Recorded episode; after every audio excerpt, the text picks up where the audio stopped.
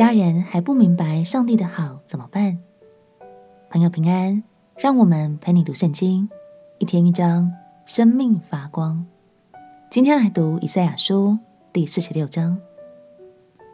上一章我们读到上帝兴起了波斯王塞鲁士，使他征服列国，也终结了巴比伦的侵略与统治。这一章我们要来聆听上帝的心声。原来他做的这一切，单单是为了爱以色列。并且期盼以色列百姓能看见，上帝爱他们，也是他们唯一的拯救。让我们一起来读以赛亚书第四十六章。以赛亚书第四十六章：比勒屈身，尼波弯腰，巴比伦的偶像驮在兽和牲畜上，他们所抬的，如今成了重驮。使牲畜疲乏，都一同弯腰屈身，不能保全重驮，自己倒被掳去。雅各家、以色列家一切余剩的，要听我言。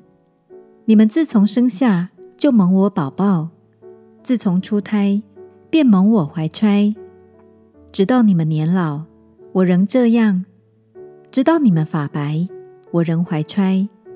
我已造作，也必保抱。我必怀抱，也必拯救。你们将谁与我相比，与我同等，可以与我比较，使我们相同呢？那从囊中抓金子，用天平品银子的人，雇银匠制造神像，他们又俯伏又叩拜，他们将神像抬起，扛在肩上，安置在定处，他就站立，不离本位。人呼求他，他不能答应，也不能救人脱离患难。你们当想念这事，自己做大丈夫。悖逆的人啊，要心里思想。你们要追念上古的事，因为我是神，并无别神。我是神，再没有能比我的。我从起初指明末后的事，从古时言明未成的事。说：“我的筹算必立定，凡我所喜悦的，我必成就。我召雉鸟从东方来，召那成就我筹算的人从远方来。我已说出，也必成就；我已谋定，也必做成。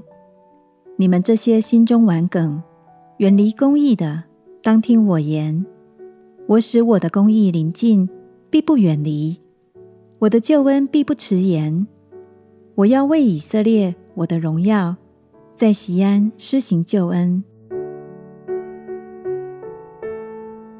比勒和尼波都是巴比伦人所拜的偶像。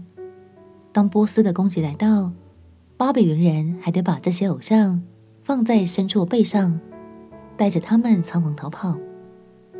但是我们的神就很不一样哦，神对百姓说。直到你们年老，我仍这样；直到你们发白，我仍怀揣。我已造作，也必保抱；我必怀抱，也必拯救。